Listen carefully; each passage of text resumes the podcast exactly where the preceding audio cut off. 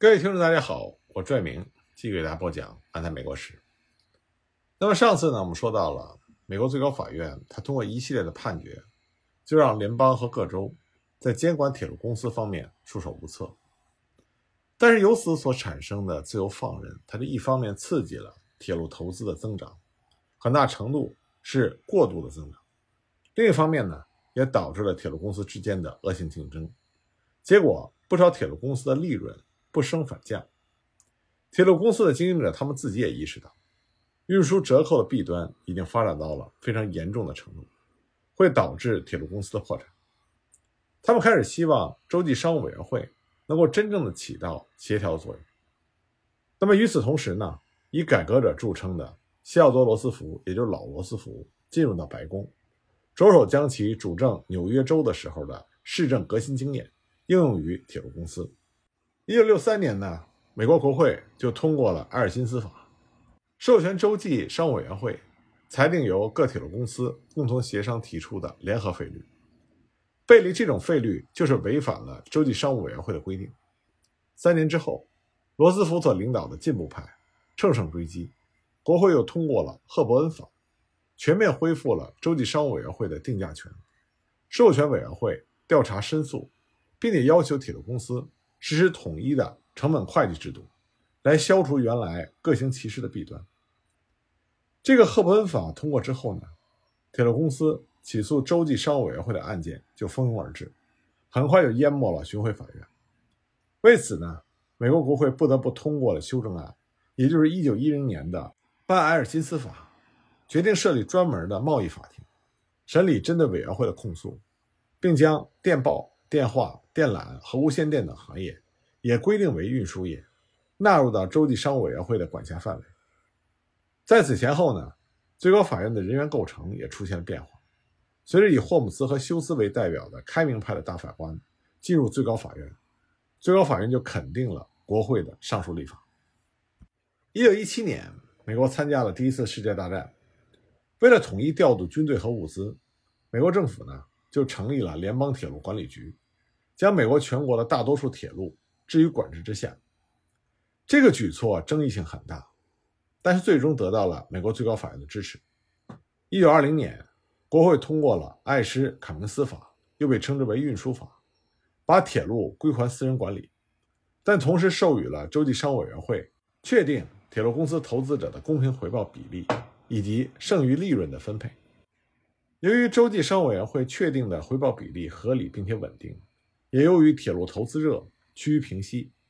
从上个世纪二十年代开始，美国的铁路公司才进入到一个平稳发展的时期。那么，洲际商务委员会它调控的主要是铁路的运输费率，而费率问题呢，只是当时铁路运输竞争的一个方面。另外一个更重要的问题是联营问题，铁路公司通过价格协定。或者是直接兼并的方式，减少竞争对手。根据统计，在1880年到1900年的美国铁路兼并浪潮中，原有的一千五百家公司减少到了八十家。铁路公司相互兼并的直接后果就是垄断的产生。那么，为了遏制垄断所带来的不利后果，各州相继通过了一些反垄断性的法律。那么，1890年。美国国会就通过了谢尔曼反托拉斯法。这个法律呢，旨在要保护贸易和商务不受非法的限制和垄断。全文共八条，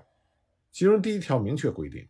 任何托拉斯或其他形式的契约和联合、秘密协定，如果限制了洲际或对外的贸易商务，均属于违法。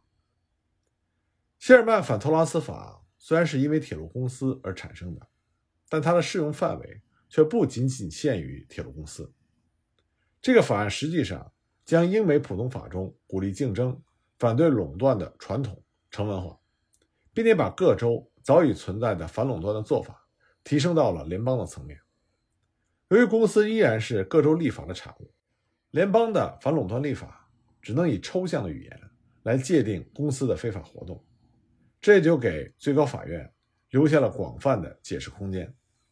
那么，在1895年的赖特公司案中，首席大法官富勒在最高法院的判决意见书中认为，制造业不同于商务，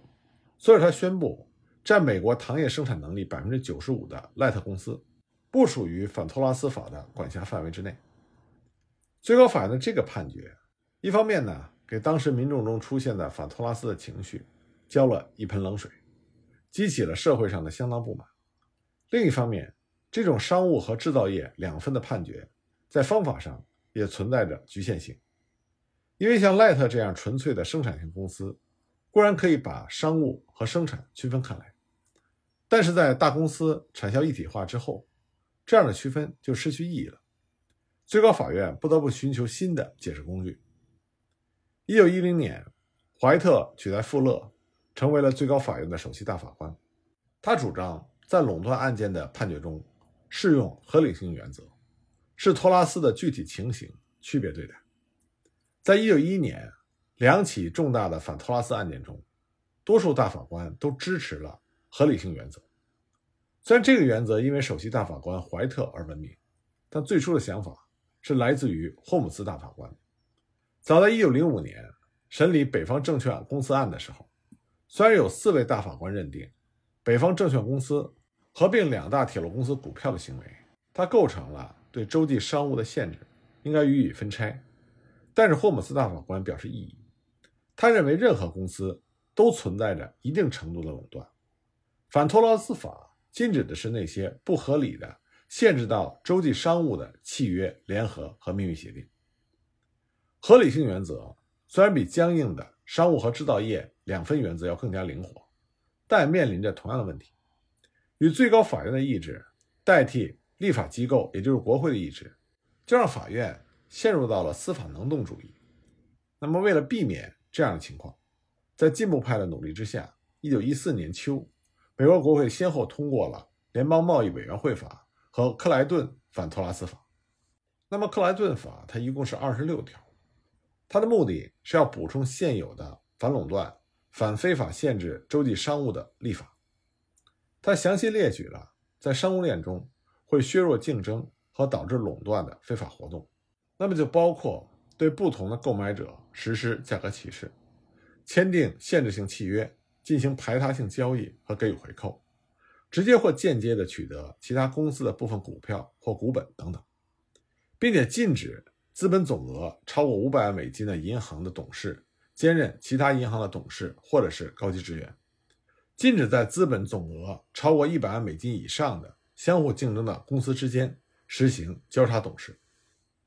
那么，联邦贸易委员会法呢，则授权建立一个由五人组成。任期七年的独立监管机构——联邦贸易委员会，它有权监督克莱顿法所适用的公司，发布禁止托拉斯活动的命令，并将不服从禁令的公司提交联邦巡回上诉法庭来进行审理。法案的第五条还规定，商业活动中的不公平竞争方式违法。那么，克莱顿反托拉斯法，它就是政府投向反托拉斯战场的新式武器。但遗憾的是。它只是禁止公司之间购买股票和兼任董事，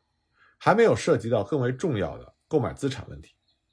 解决这个问题要一直等到1950年的塞勒基夫佛法。那么，联邦贸易委员会法试图以公平竞争的方式来取代合理性原则。事实上，这只不过是国会对合理性原则的另外一种表述。况且呢，联邦贸易委员会的禁令能否生效，决定权。仍然是在最高法院的手里。反垄断的逻辑依然是按照最高法院的合理性原则在运行着。一九一八年和一九二零年两项反托拉斯的案件，一个是联合制鞋业公司案，一个是美国钢铁公司案。那么最高法院以两个四对三，做出了对鞋业托拉斯和钢铁托拉斯有利的判决。在钢铁托拉斯这个案件中，最高法院认为。只要没有实际垄断行为，无论公司规模的大小，也无论潜在的限制贸易的能力有多大，都不违反谢尔曼反托拉斯法。那么这两项判决呢，也为美国后来十年之内公司的合并浪潮铺平了道路。一战之后的经济繁荣，就让选民们将一个又一个赞成放任自流的总统送进了白宫。那么这些总统又将和自己见解相同的法律人。任命到了司法部和最高法院，这就让公司扩张的道路变得从来没有过的平坦。那么在政府和企业的关系上，这个时期的最高法院基本上是站在企业的一边，努力保证公司扩张道路顺利进行。那么在政府外事权力方面，最高法院完全是站在政府的一边，为政府权力的扩大寻找宪法上的合理性。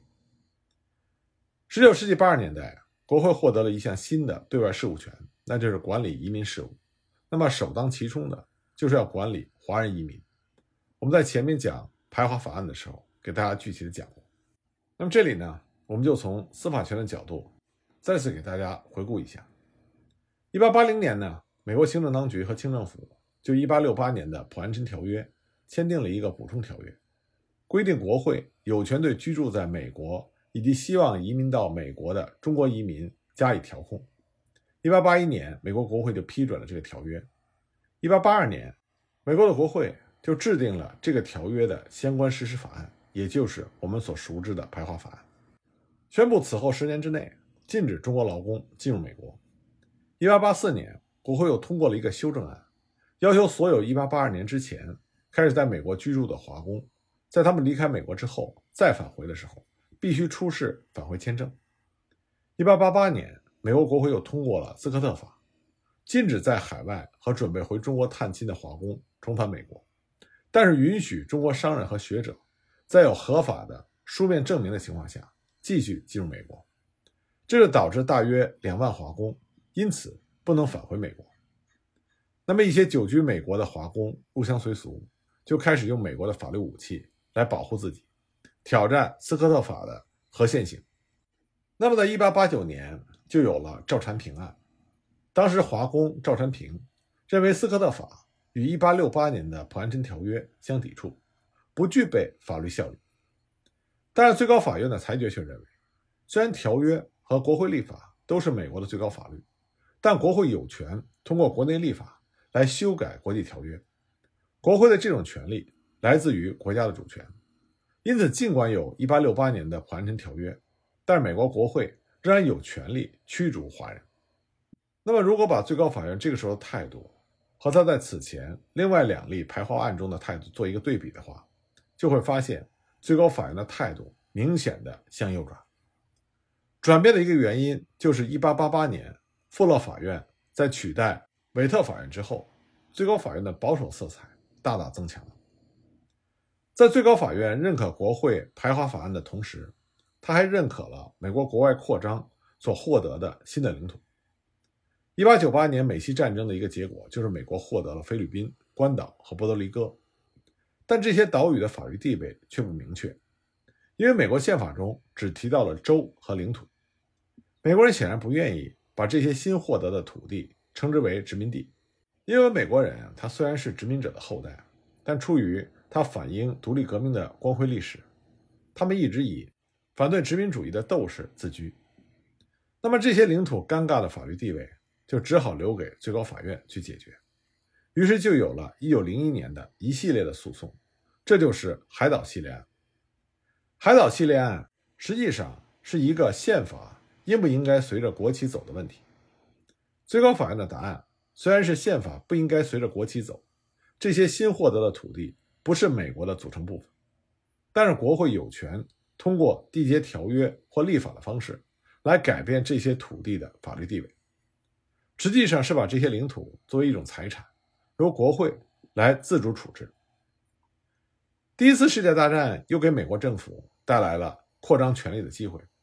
最突出的表现就是联邦军队的扩充。一九一七年六月，美国国会通过了征兵法，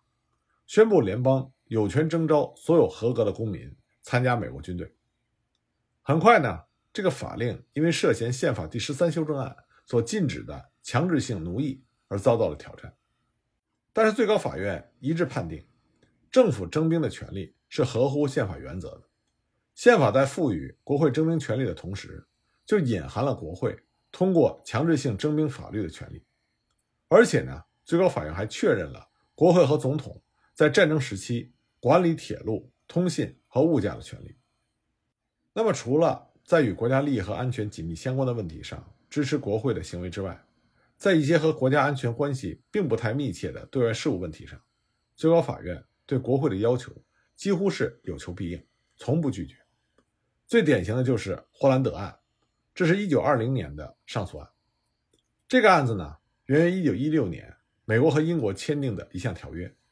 旨在保护往返于美国和加拿大之间的候鸟。一九一八年，国会就此条约制定了相关法律，授权农业部保护条约中所罗列的候鸟。但是密苏里州认为，保护候鸟是各州分内之事，联邦政府侵犯了宪法第十修正案。所保留给各州的权利。那么，最高法院认为，尽管宪法第十修正案表明各州有些权利并没有委带给联邦，但是宪法第六条规定了条约和国会立法都是美国的最高法律，应该得到各州的执行。虽然缔约权不是无限的，但是在某些涉及国家利益的问题上，缔约权不应该受到否定。那么，在这个时期，非常明显，最高法院。在涉及到对外事务上的时候，和对内事务上的处理是完全不同的。他们会毫不犹豫地站在国会的一边，而作为立法机构，国会是不可能卷入到日常的外交事务，所以他便在法律上授权美国总统去执行。那么这类不断增加的授权，它的合宪性也屡屡受到挑战。不过，支持国会此类立法的最高法院，自然也会支持总统的行为。那么关于这方面情况呢？我们下一集再继续给大家讲。